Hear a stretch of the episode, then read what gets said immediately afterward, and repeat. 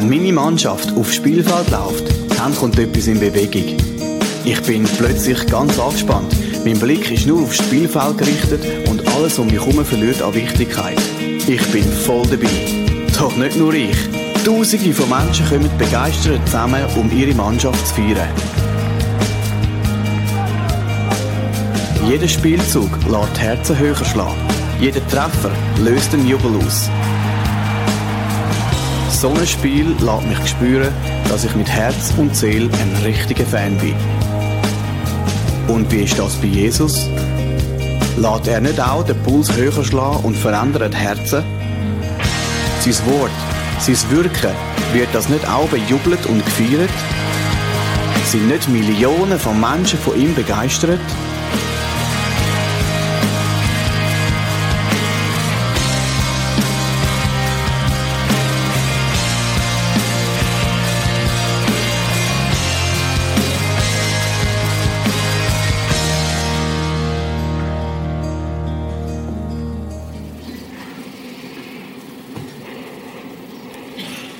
Schenke dir mein Herz, mehr habe ich nicht. Herr, ich danke dir vielmals, dass du, dass du einfach alles weißt, dass du mich liebst, dass du weißt, dass ich dich liebe und dass du mir einfach Hoffnung und eine neue Perspektive geschenkt hast.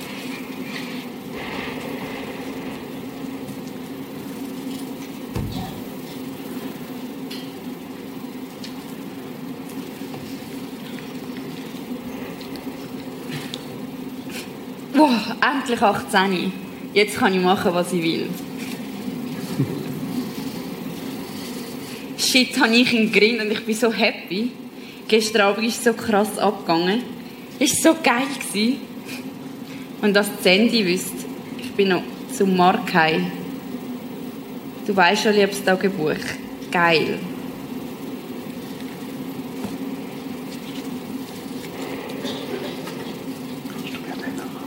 Gestern hat der Marc per SMS mit mir Schluss gemacht. Er fühlt nichts mehr für mich. Heute habe ich erfahren, dass er mit dem Handy zusammen ist. Was hat sie, was ich nicht habe? Das Leben ist scheiße.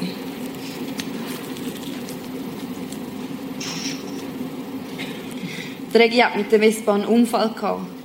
Tot, mit 21. Was soll das? Sind wir einfach Barbies auf dieser Welt, wo man irgendwann in eine Ecke rührt? Im Schicksal ausgeliefert? Es kommt, wie es muss.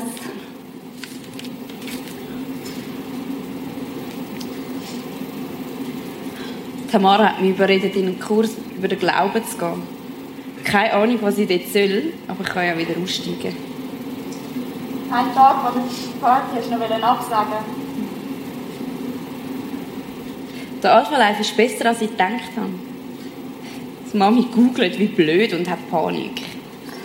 Lorena hat gesagt, dass die Kirche eine Sekte sei. Heute habe ich Conny vom Geschäft in der Kirche getroffen. Ich hätte nie gedacht, dass sie auch Christ ist. Ich gehe im Fall jeden Sonntag in die Kirche.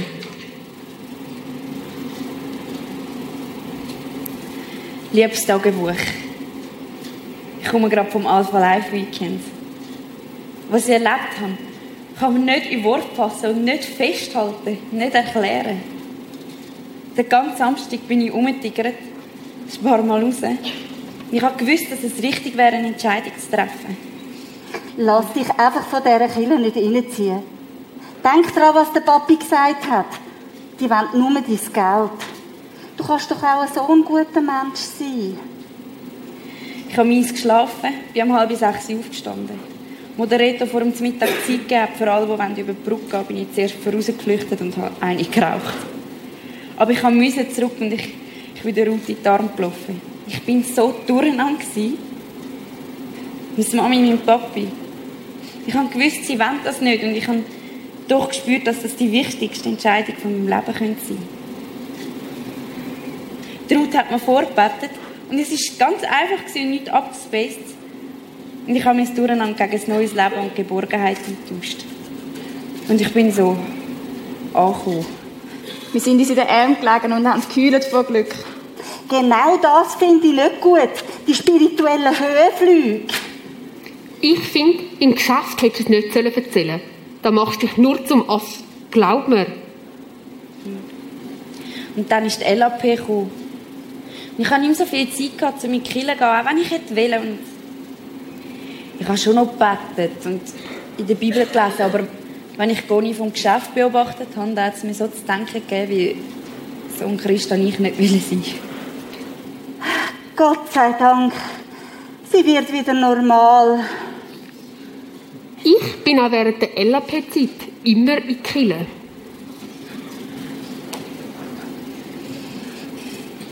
Ich will eine Weiterbildung machen.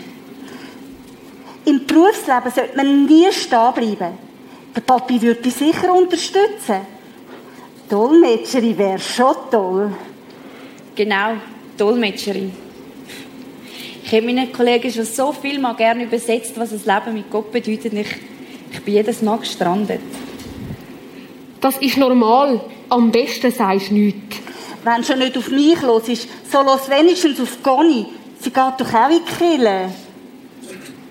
Ich kann das auch nicht. Über meinen Glauben reden. Ja, und ich will es lernen. Und die Schule, die könnte es richtig sein. Ich will ein Jahr mehr über die Bibel erfahren. Wie kann ich es erklären? Dolmetscherin für Gott. Für das ist der Pfarrer da. Der soll seinen Job machen. Stefanie, das kommt nicht in Frage. Wir lassen nicht zu, dass du dein Leben verschwendest. Jesus, und jetzt? Ich bewundere dich. Aber das gibt mega Stress. Dann kann man nicht mal mehr mit dir in den Ausgang, ohne dass du alle evangelisierst. Komm zu Jesus! Und was soll ich meinen Freundinnen sagen? Jetzt hast du doch immer wollen Dolmetscherin werden. Deutsch, Englisch. Wir würden dir ja die Weiterbildung zahlen. Könntest daheim wohnen. Ein Jahr auf Amerika. Hörst du das, Jesus? Wow, so Eltern wollte ich auch haben. Weißt du, wie cool? Nein, ehrlich, Stefanie. Jetzt bist du also völlig durchgedreht. Hast du das Gefühl, jemand nimmt dich ernst? Stefanie, die grosse Evangelistin. Also ich finde es nur peinlich. Du könntest doch Gott auch noch jemand anders dienen. Ja, aber es wäre ja nur ein Jahr mehr über die Bibel lernen, ganz natürlich über den Glauben reden, damit meine Kollegen auch... Einfach, dass es klar ist. Der Papi und ich wollen das nicht. Wenn du willst, im Kopf durchstieren musst du auch Konsequenzen tragen. Ja, es wäre ja nur ein Jahr, ein Jahr neben dem Arbeiten lernen, wenn ich Dolmetscherin sein für Jesus. Ich kann nachher immer noch alles machen. Wir haben so viel in dich investiert, haben dir alle Türen geöffnet. Ist das jetzt der Dank? Ich bin euch ja dankbar und ich kann euch auch mega gern, aber... Wolltest du das wirklich machen? Ich will mir das nochmal überlegen.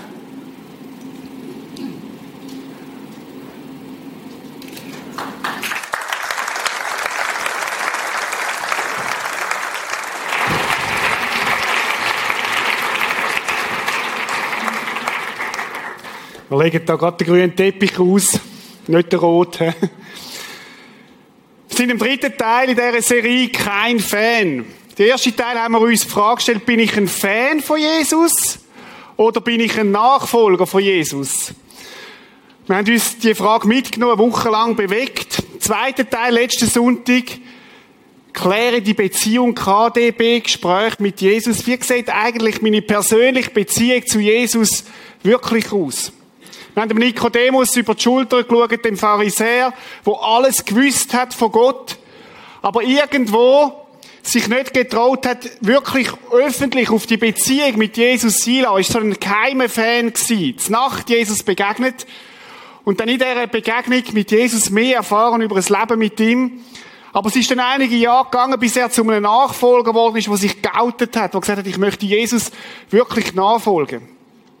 Und heute der dritte Teil, exklusiv, wenn lauwarm definitiv zu kalt ist. Ich weiß nicht, wie du duschen hast heute Morgen. Es gibt die, die kalt duschen, es gibt die, die heiß duschen und es gibt die warm, lauwarm Duscher, so zwischendurch. Ich weiß nicht, was bei dir so aktuell ist. Ich fange meistens kalt an und höre dann heiß auf. so, das ist das. Vielleicht bist du neu da heute Morgen oder so, auch neu mit dich am auseinandersetzen. Was hat es mit dem Christsein auf sich?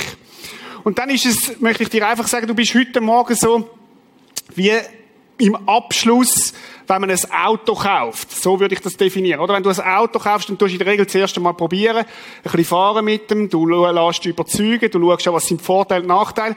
Und irgendwann kommt es zum Abschluss von dem Kauf.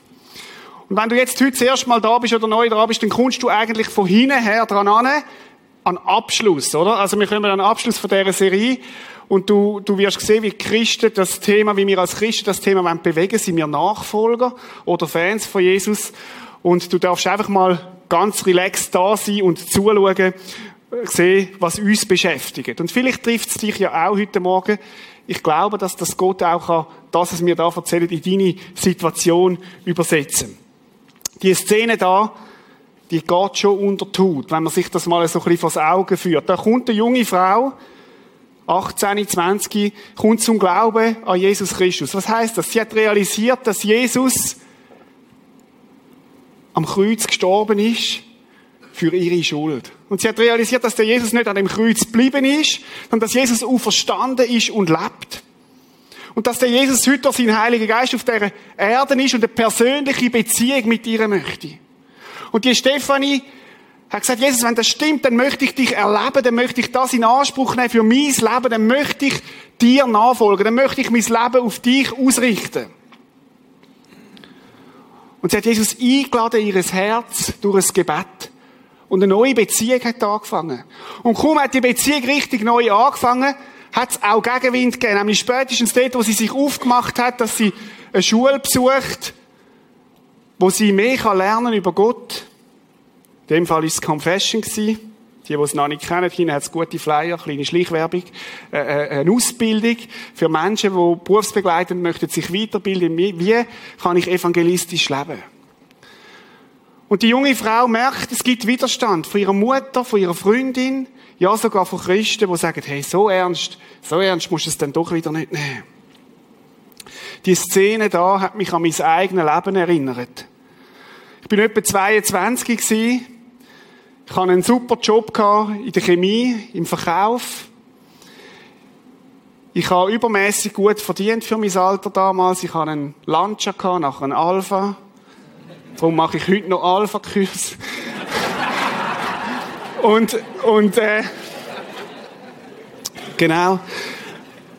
Und es ist alles super gelaufen. Ich hatte gute Verkaufszahlen gehabt, alles top. Und dann habe ich gewusst, wie Gott öfters zu mir geredet hat und gesagt hat, Reto, für dich könnte es gut sein, wenn du, wenn du jetzt eine Ausbildung machst und einfach in vollzeitlichen Dienst gehst. Das ist damals so, Gott hat das zu mir geredet durch verschiedene Texte. Und ich habe dann gemerkt, jetzt, jetzt ist es Zeit, ich sollte den Schritt machen, ich sollte mich aufmachen. Und bin dann zu meinen Eltern gegangen, und meine Eltern, ich habe ein sehr gutes Verhältnis mit meinen Eltern gehabt, und dann sagt mein Vater, Reto, meinst du, dass das wirklich dran ist? Könnte es nicht auch sein, dass du im Beruf weitergehen und du kannst ja auch in deiner Freizeit Gott dienen? Und das war so ein väterlicher Rat und ich habe meinem Vater ist für mich immer ein großes Vorbild gewesen. Und das hat mich getroffen damals. Dann bin ich zum Chef und ich habe ihm gesagt, ich werde künden. Und dann hat er mich zu sich ins Büro zitiert und hat gesagt, Herr Belli, brauchen Sie mehr Ferien?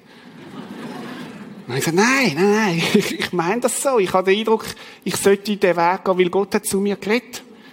Und dann hat er gesagt, Herr Belli, brauchen Sie mehr Lohn?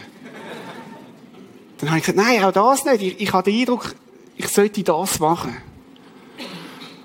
Und dann hat er zu mir den Satz gesagt, der weiss, wie, wie es gestern war, und sagt er, Sie können doch auch in der Firma sozial sein. Ich bin dazu mal heim und die Sätze von diesen beiden Männern haben mich extrem herausgefordert. Das sind mit zwei von meinen grossen Vorbildern in meinem Leben. Ein super Chef, wie man sich vorstellt. Ein Vater, der immer das Beste wollte für mich. Und ich da, wo der Eindruck hat, Gott möchte etwas anderes von mir. Und es ist dann in einer, in einer stillen Minute oder in einer stillen, stillen Zeit mit Gott zusammen, wo Gott sagt, Rede, schau, ich zeige dir ein Bild. Ich habe eine Zielscheibe gesehen von mir, so eine Dart-Zielscheibe, ihr kennt das. Und ich, ich habe einen Pfeil gehabt und, und schiesse den und der Pfeil ist haarscharf am Ziel vorbei.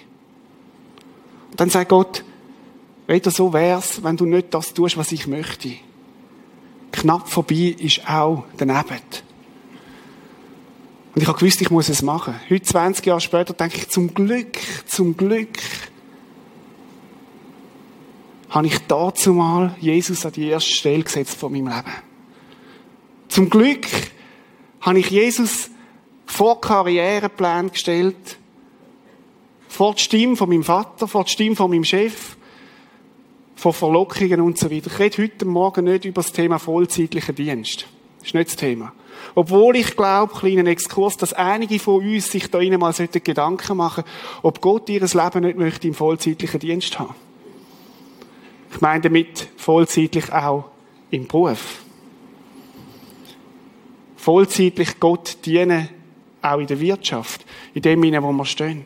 Heute Morgen geht es um das Thema, wer hat welche Priorität in meinem Leben? Auf wer los ich? Auf wer los ich wirklich im Letzten, wenn es darum geht, hart auf hart?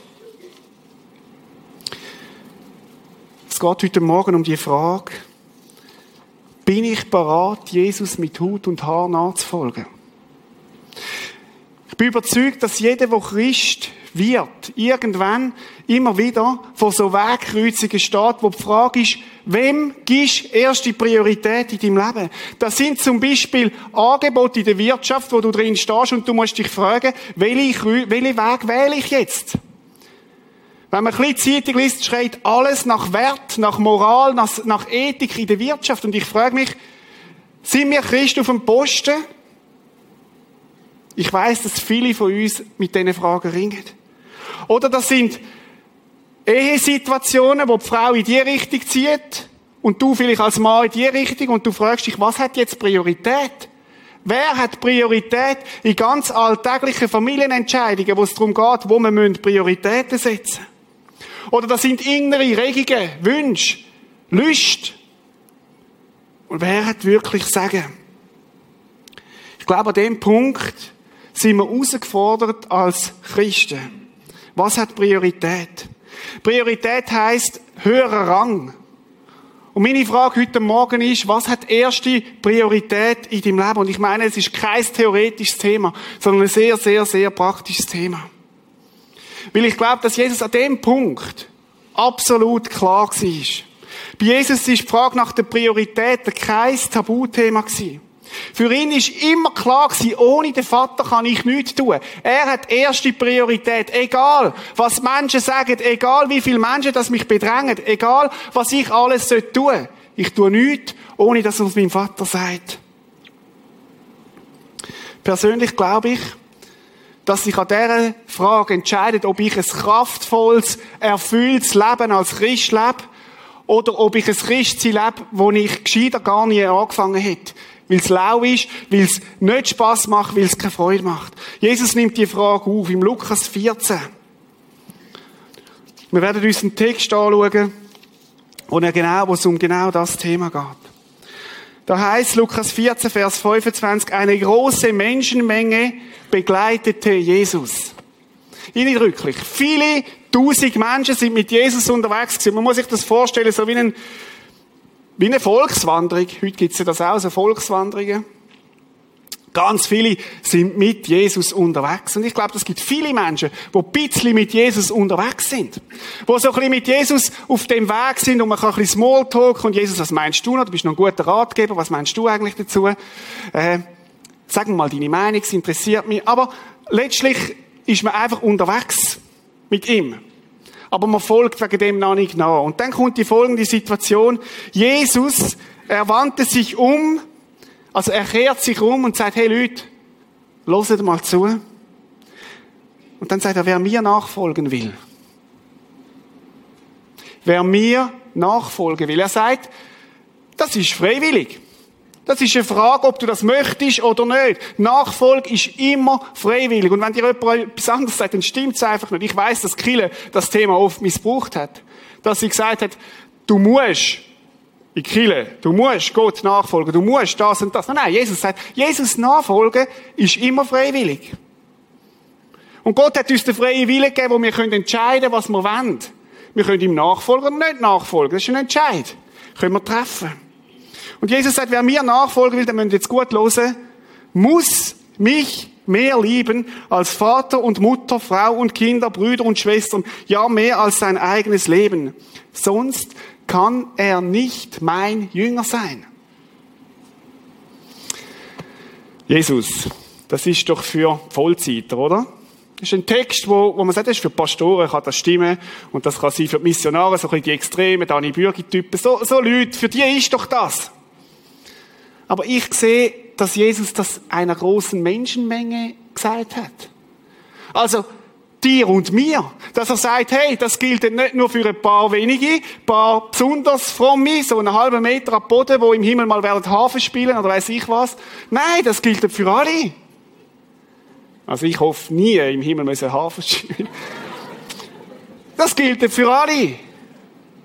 Wer mir nachfolgen will, und jetzt übersetze ich euch, was im Griechischen heißt, muss Vater und Mutter hassen.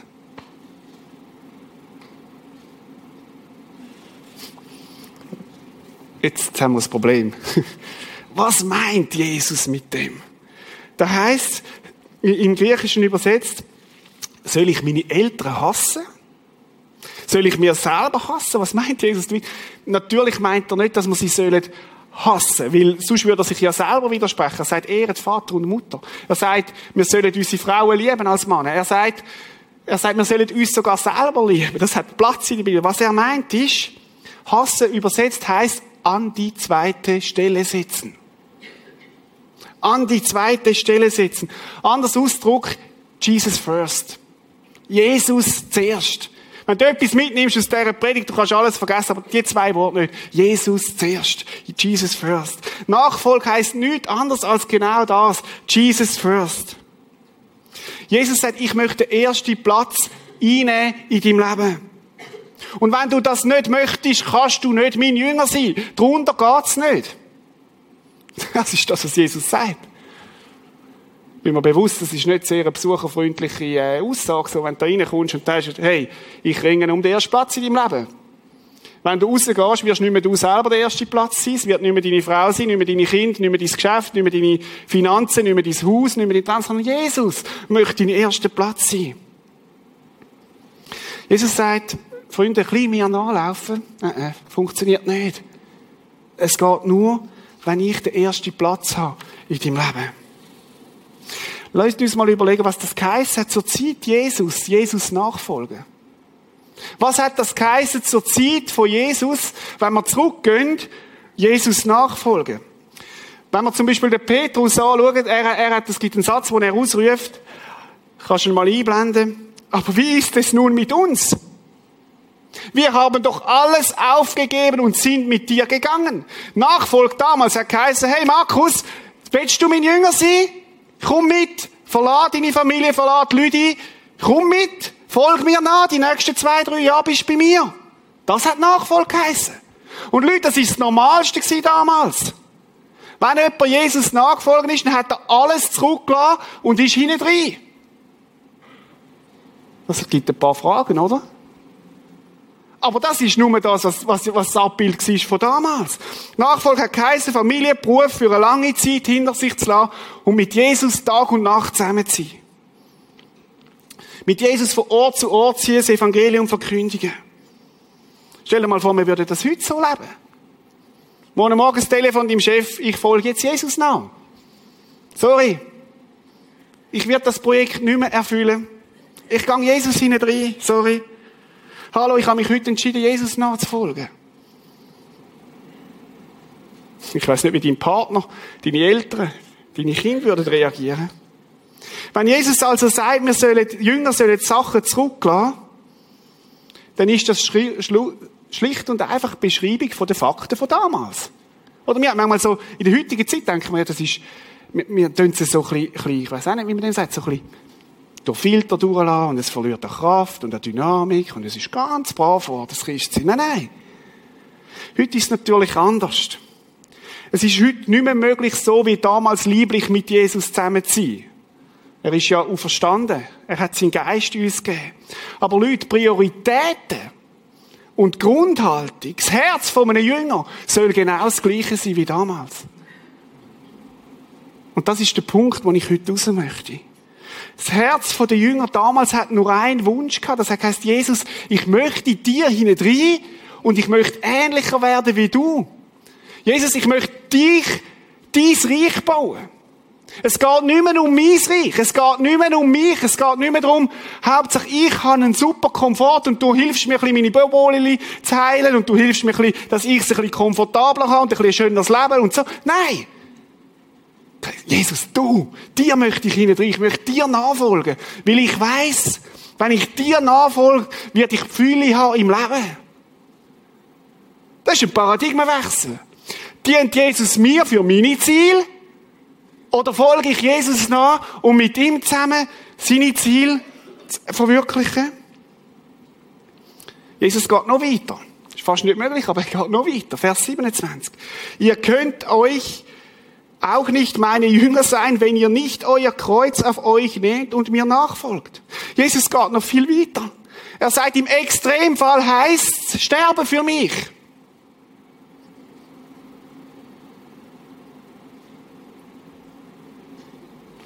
Freund, das ist eine verrückte Botschaft, die ich euch da vermittle heute Morgen.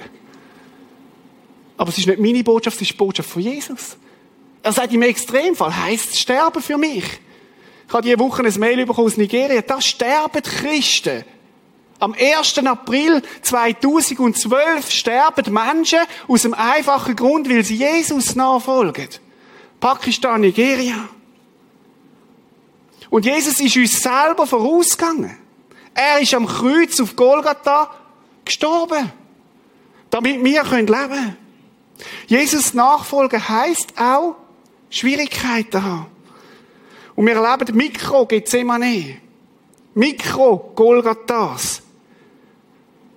Wo Sachen müssen sterben in meinem Leben. Wo Leiden mit sich bringt. Ich denke, die Stefanie hat alles andere als easy gehabt. Die hat nicht gerade Leute, ja super, du machst Confession, wow. Gegenwind.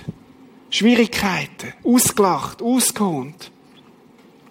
Das Kreuz auf sich nehmen bei uns heisst zum Glück für die meisten von uns nicht, dass wir sterben müssen.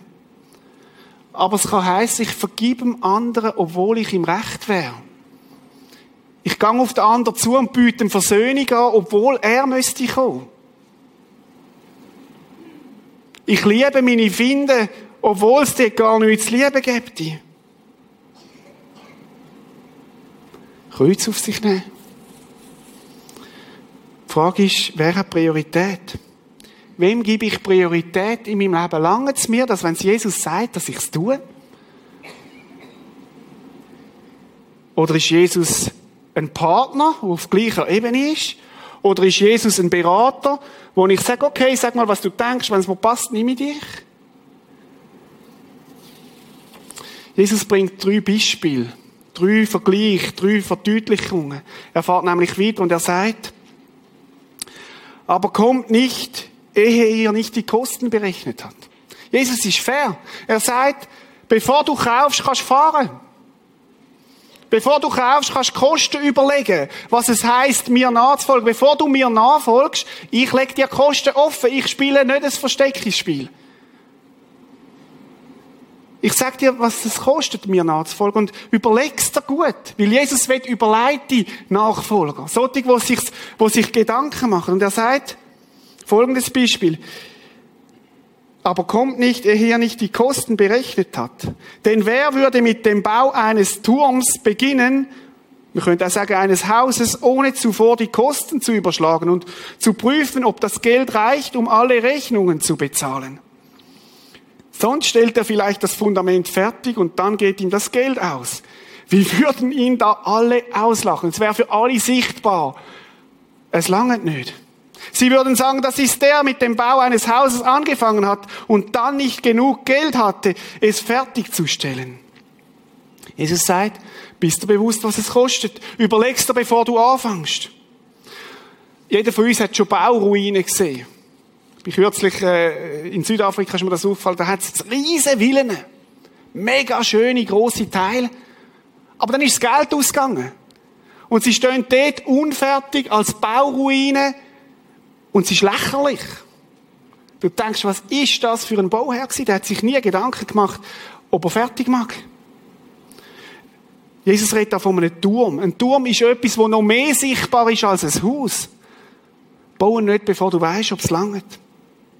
Aber wenn du genügend Geld hast und so einen Turm kannst bauen, dann wird der zu einem Zeichen für andere. Das wird zu einem Orientierungspunkt für andere. Menschen werden sich an dem Turm anfangen orientieren.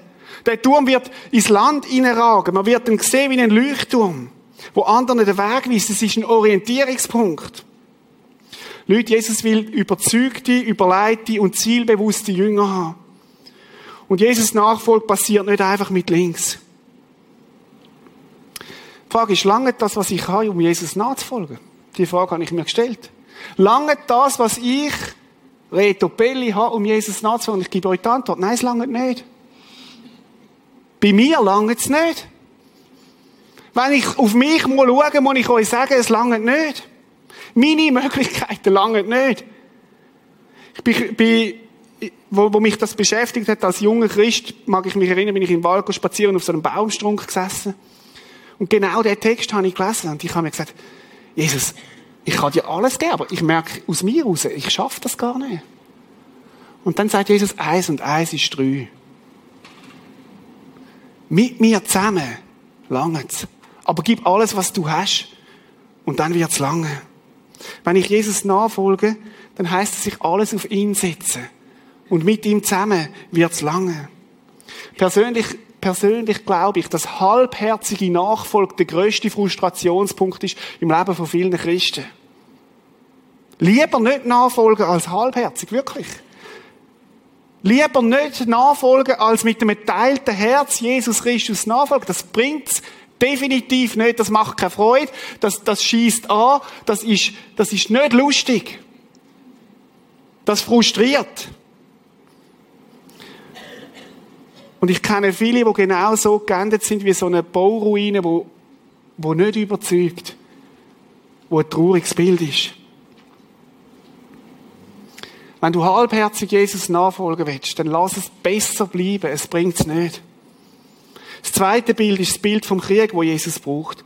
Oder welcher König käme zu den Gedanken, in den Krieg zu ziehen, ohne sich zuvor mit seinen Beratern zusammenzusetzen und zu erörtern, ob seine Arme von 10.000 Soldaten stark genug ist, die 20.000 Soldaten zu besiegen, die gegen ihn aufmarschieren. 10.000 gegen 20.000. Wenn er dazu nicht in der Lage ist, wird er dem Feind, wenn dieser noch so weit weg ist, Unterhändler entgegenschicken und versuchen, einen Frieden auszuhandeln. Genauso kann auch niemand mein Jünger sein, ohne alles für mich aufzugeben. Das Bild vom Krieg. Alles aufgeben, Prioritäten müssen klar sein. Und Jesus bringt das Bild vom Krieg, von einer Schlacht, wo entweder gewonnen oder verloren wird. Das musst du dir vorher überlegen. Nachfolge ist auch eine Schlacht und es gilt, Land einzunehmen mit Jesus zusammen. Land, wo bedroht ist. Und gewinnen, gewinnen kann nur, wer alles, alles in die Waagschale rührt. Nur wer Jesus als erste Priorität wählt und alles andere in zweiter Priorität lebt. Habe gern Sport, gern Fußball und Kommentatoren sagen oft, wenn sie die Leute interviewen, sagen die, die Trainer, wir haben den Sieg mehr wählen. Jetzt ist Playoffs, ist okay. Kommt sicher der Satz wieder. Unsere Mannschaft hat den Sieg mehr wählen. Geht genau um das. Geht genau um das. Die Mannschaft gönnt, die parat ist, alles in die Waagschale zu lernen. Auch da wieder, bin ich stark genug? Nein. Aber mit Jesus zusammen, wenn ich alles auf ihn setze, dann geht die Nachfolge. Dann werde ich in der Kraft vom Heiligen Geist ihm nachfolgen.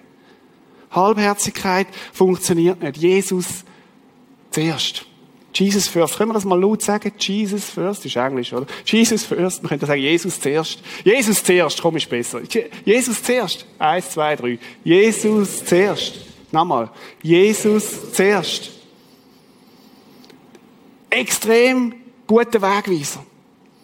Wenn du nächste Woche unterwegs bist und dich die Frage stellst, Jesus zuerst, was heißt das jetzt für die ganz konkrete Situation da drin?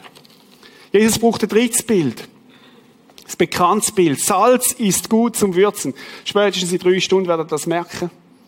Ohne Salz ist es fad, ist es lau, schmeckt der Braten nicht gut. Salz ist gut zum Würzen. Aber wie macht man es wieder salzig, wenn es seine Würzkraft verliert? Ich weiß es nicht. Wie macht man Salz wieder salzig, wenn es seine Wirkungskraft verloren hat? Damals hat man Salz mit Kalk zusammengebunden und wenn es das ausgeschwemmt hat, dann ist Salz wirkungslos geworden. Geschmackloses Salz eignet sich weder für den Boden noch als Dünger. Nicht einmal für den Mist ist es gut genug, sagt Jesus. Man kann es nicht einmal als, als Dünger brauchen. Die kahle Wort. Es wird weggeworfen. Und Salz ist ein Bild für uns als Christen. Und er sagt, wenn Salz kraftlos ist, das ist nicht der Zustand, den ich mir wünsche von meinen Nachfolgern. Wer bereit ist zu hören, soll hören, zuhören und begreifen. Leute, Jesus ist nicht einfach ein softy Gott, wo man ein bisschen nachfolgen kann, wie man es einem gerade passt und heute ein bisschen mehr und morgen ein bisschen weniger und so, sondern Jesus sagt alles. Weil ich habe alles geben für dich.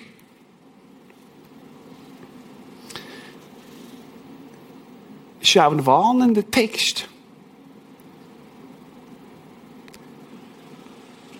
Ich hätte mir gewünscht, Jesus würde sagen, nein, dann sammle ich das, alles wieder zusammen und ist alles gut. Nachher ist auch ein warnender Text.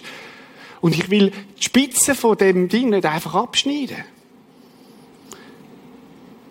Jesus sagt, Freunde, überlegt euch gut, ob ihr mir nachfolgen wollt. Ich möchte eure erste Priorität sein, darunter geht's nicht. Und wenn du mich an erste Stelle setzt, dann kannst du mein Nachfolger sein, Jesus zuerst. Ich habe mir überlegt, warum Warum um alles in der Welt ist Jesus so klar an dem Punkt? Warum sagt Jesus, ich will den ersten Platz vor deinem Ehepartner, vor deinen Kind, vor deinen Eltern, vor deinem Job, vor der Kille? Warum sagt Jesus das? Warum ist Jesus so Vatergrad? Warum lässt er an dem Punkt keinen Spielraum? In Johannes 10, 10 sagt er, ich aber bin gekommen, um ihnen, und er redet von Nachfolger, das Leben in ganzer Fülle zu schenken. Jesus hat versprochen, wenn wir ihm nachfolgen, wenn wir ihn an die erste Stelle setzen, dann wird er uns ein Leben geben in Fülle. Aber es geht nur, wenn er den Platz überkommt, den ihm gegeben wird. Ich habe einen anderen Text gefunden. Jesus sagt, wir haben alles aufgegeben, äh, sagt der Petrus, wir haben alles aufgegeben, um dir nachzufolgen.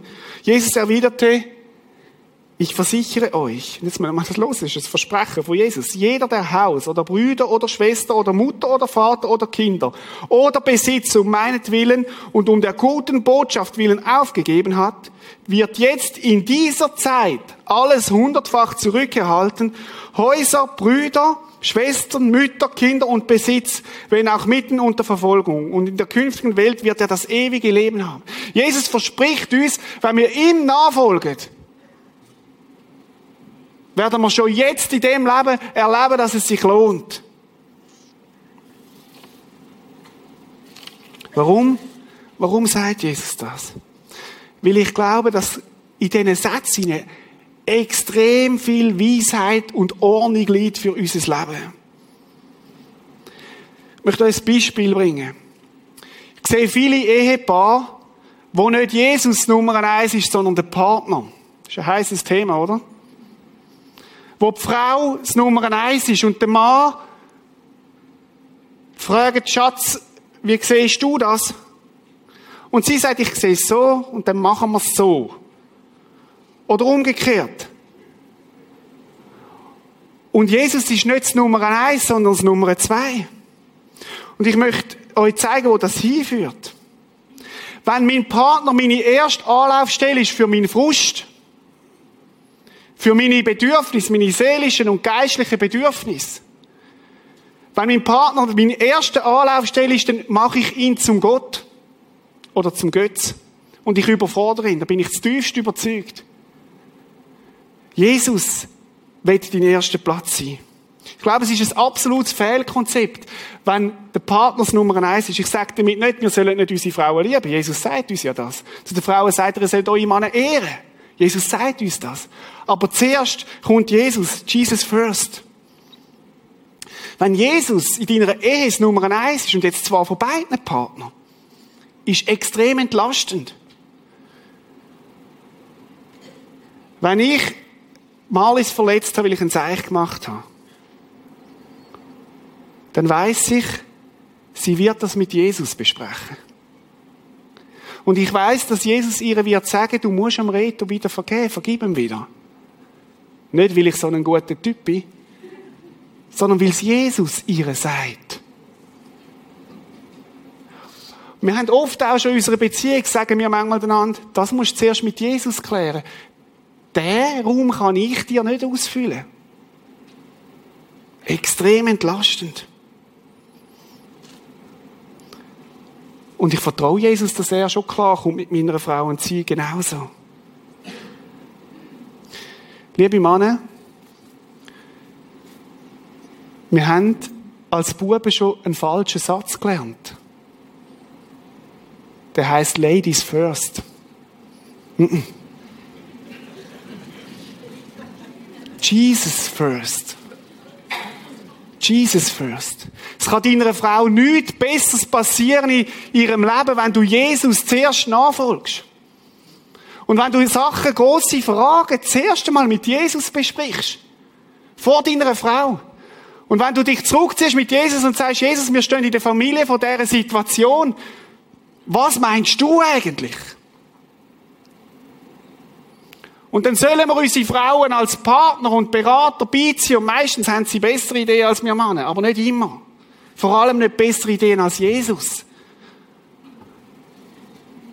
Und dann sagen wir, ich habe es mit Jesus besprochen. Ich glaube, wir sollten in die Richtung gehen. Ich glaube, wir sollten die Priorität setzen in der Erziehung von unseren Kindern. Oder ich werde dir jetzt keine Freude machen, den Entscheid, aber ich weiß, dass es von Jesus her richtig ist. Und darum machen wir das oder machen wir das nicht. Ich rede nicht vom frommen Aktivismus, oder? Man kann das auch missbrauchen, Jesus first, und man meint Gemeinde first. Nein, Jesus first. Ist nicht das Gleiche. Dass ich lerne, in dieser eigenständigen Beziehung mit Jesus leben als Mann, und sagen, mein Leben ist ausgerichtet auf Jesus. Und das kann total entspannend sein für die Frau, weil sie weiß, er wird sich auf Jesus ausrichten.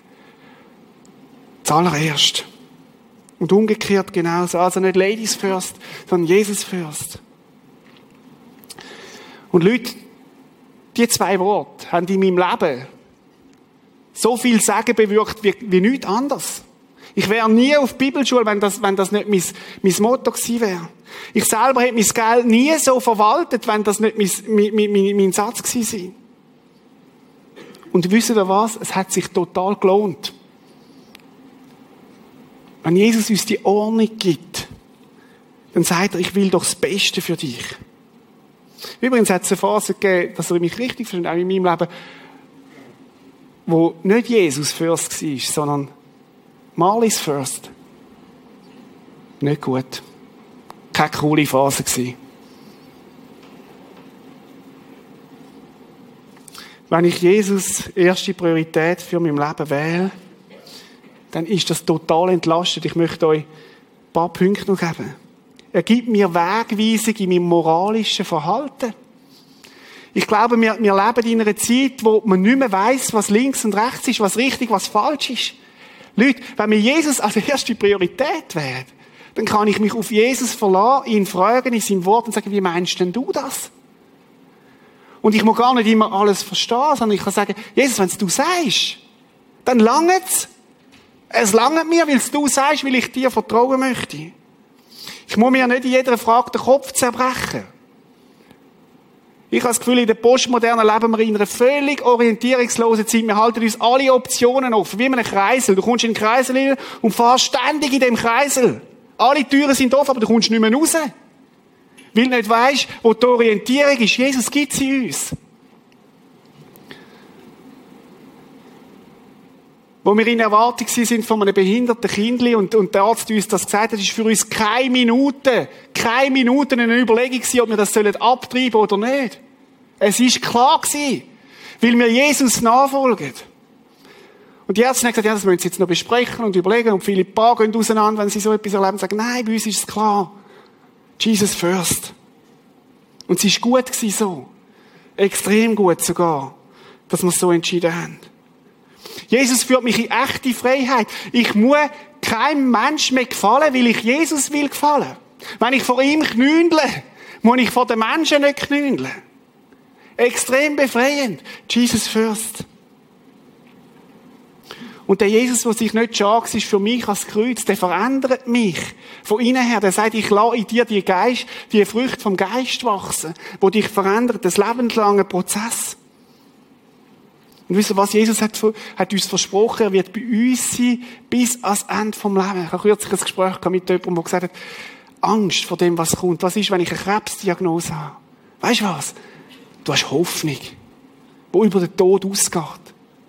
Wenn du Jesus nachfolgst, Jesus führst, er gibt mir Fülle im Leben.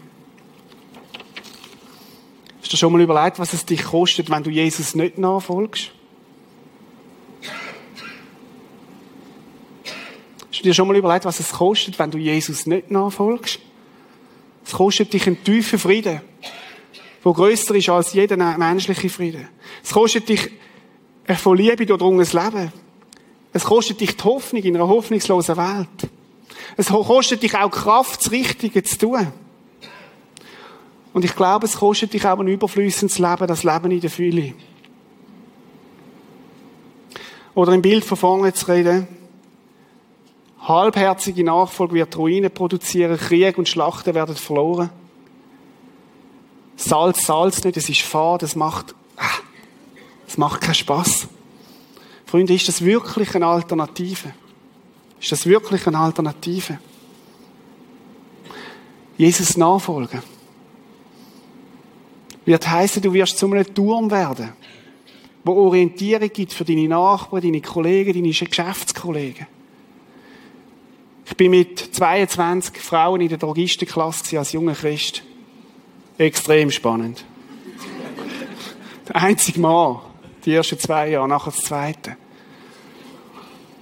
Und ich habe gesagt, ich werde nicht mit einer von euch ins Bett gehen.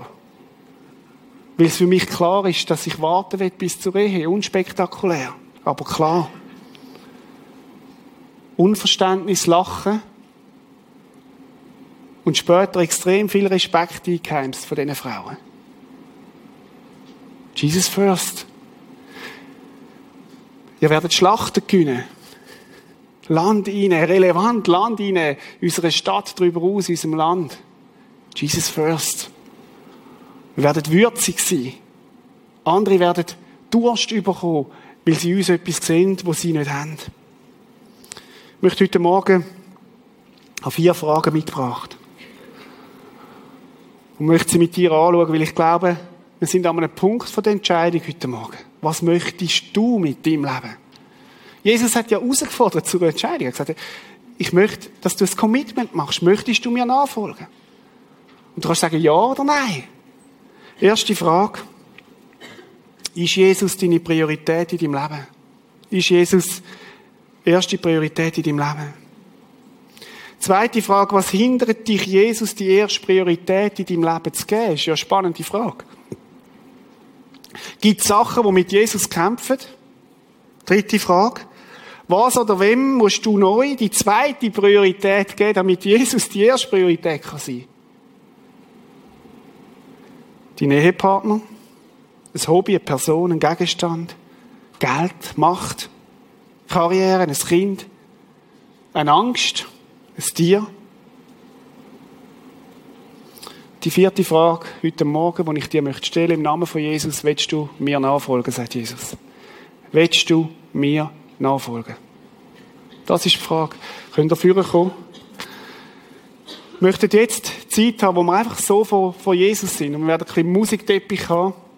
Und ich möchte nach diesen Fragen, möchte ich jedem von uns Gelegenheiten geben, sich heute Morgen zu committen. Heute Morgen ein Commitment zu fällen und zu sagen, Jesus, ich möchte dir nachfolgen. Wir haben so Zettel auf unseren Stühlen und auch im Kino haben das bekommen mit dem Schreiber. Du kannst deinen Namen da drauf schreiben. Und wenn du sagst, Jesus, ich möchte dir nachfolgen, wenn das heute Morgen rauskommt nach dieser Zeit, dann werde ich dich einladen, von deinem Stuhl aufzustehen und deinen Zettel da vorne auf den grünen Rasenteppich zu legen. Hat auch im Kino einen. Und zwar als symbolische Ding, Jesus, ich komme runter von der Tribüne. Ich möchte aufs Spielfeld kommen. Ich möchte einer sein in deiner Mannschaft, wo sich auch dreckig macht, wo auch dort hingeht, wo es weh tut, wo dir möchte nachfolgen. Wir möchten jetzt eine Zeit haben, wo wir mit diesen Fragen von Jesus sind, jeder für sich, Es geht nicht um die Ehepartner, es geht nicht um die Nachbarn, es geht um dich allein in dieser Frage. Ich möchte kurz noch beten vor dieser Zeit. Und Jesus, wir werden jetzt eine Zeit haben, wo wir vor dir sind, Herr. Wo wir, wo ich dich bitte, dass du uns unsere Herzen aufdeckst, unsere Motive aufdeckst, Jesus, durch deinen Geist. Und Jesus, du möchtest, dass wir dir, dass wir Nachfolger sind und keine Fans. Ich bitte dich, dass du reinkommst, reinredest, Jesus. Kommt mir gerade so vor, wie du durch die Reihe gehst und jedem mit den Augen schaust und fragst, hey, möchtest, du mein, möchtest du mein Nachfolger sein? Möchtest du mein Nachfolger sein? Red du, Jesus, in diesen Minuten zu uns, Herr. Amen.